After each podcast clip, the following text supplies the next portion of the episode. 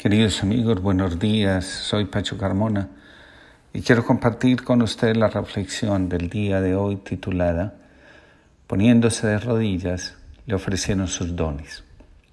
El Evangelio de Mateo nos cuenta. Unos sabios de Oriente llegaron a Belén, entraron en la casa donde estaba el niño con su madre, se postraron delante de él y le ofrecieron sus dones, oro, incienso y mirra. El camino que recorrieron durante la vida tenía como finalidad llegar a Belén, adorar al niño y ofrecerle sus dones.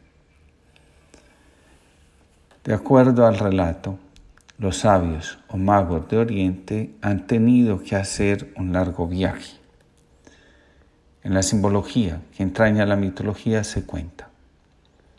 El héroe, al final del camino recorrido, se inclina en el suelo y entrega allí sus aprendizajes.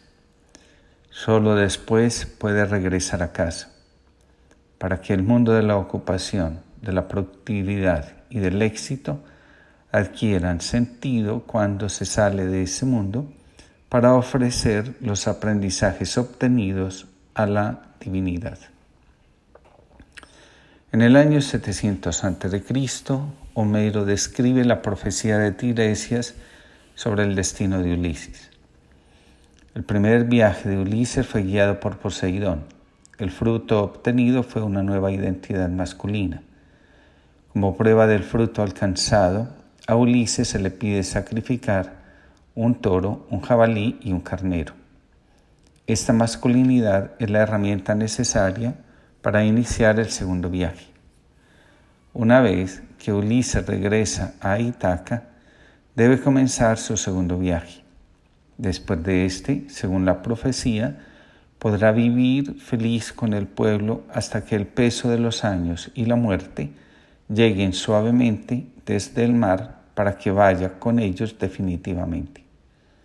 Ulises dirá que después del segundo viaje podrá morir tranquilamente y reposar junto a los dioses. Los sabios de Oriente han hecho una larga travesía. Cuando llegan a la meta del viaje se ponen de rodillas y ofrecen sus dones.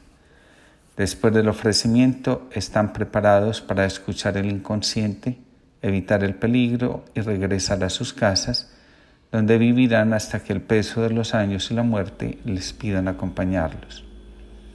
El espíritu de la sabiduría, que siempre acompaña a los seres humanos, es el que permite que las personas puedan trascender su existencia e ir de la búsqueda del éxito a la comunión interior con su alma y con la divinidad.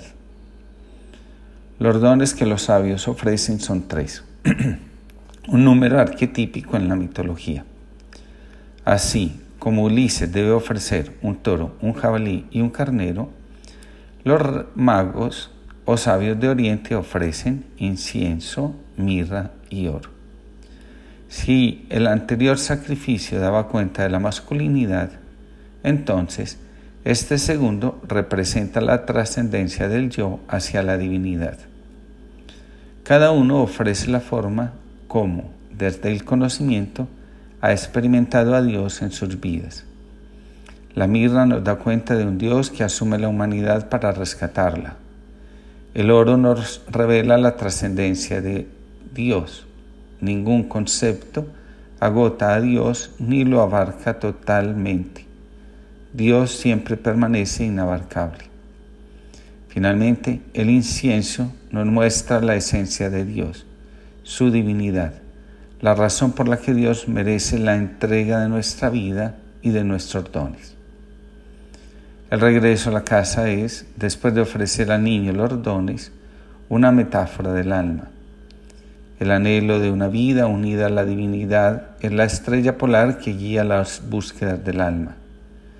La madurez espiritual se alcanza cuando el ser humano es capaz de entrar en contacto con las fuerzas que provienen de su inconsciente, que son, en definitiva, las que protegen y divinizan.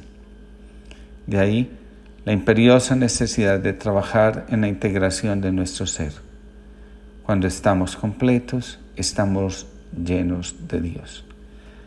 Feliz día para todos y feliz semana. Que Dios los proteja y los bendiga.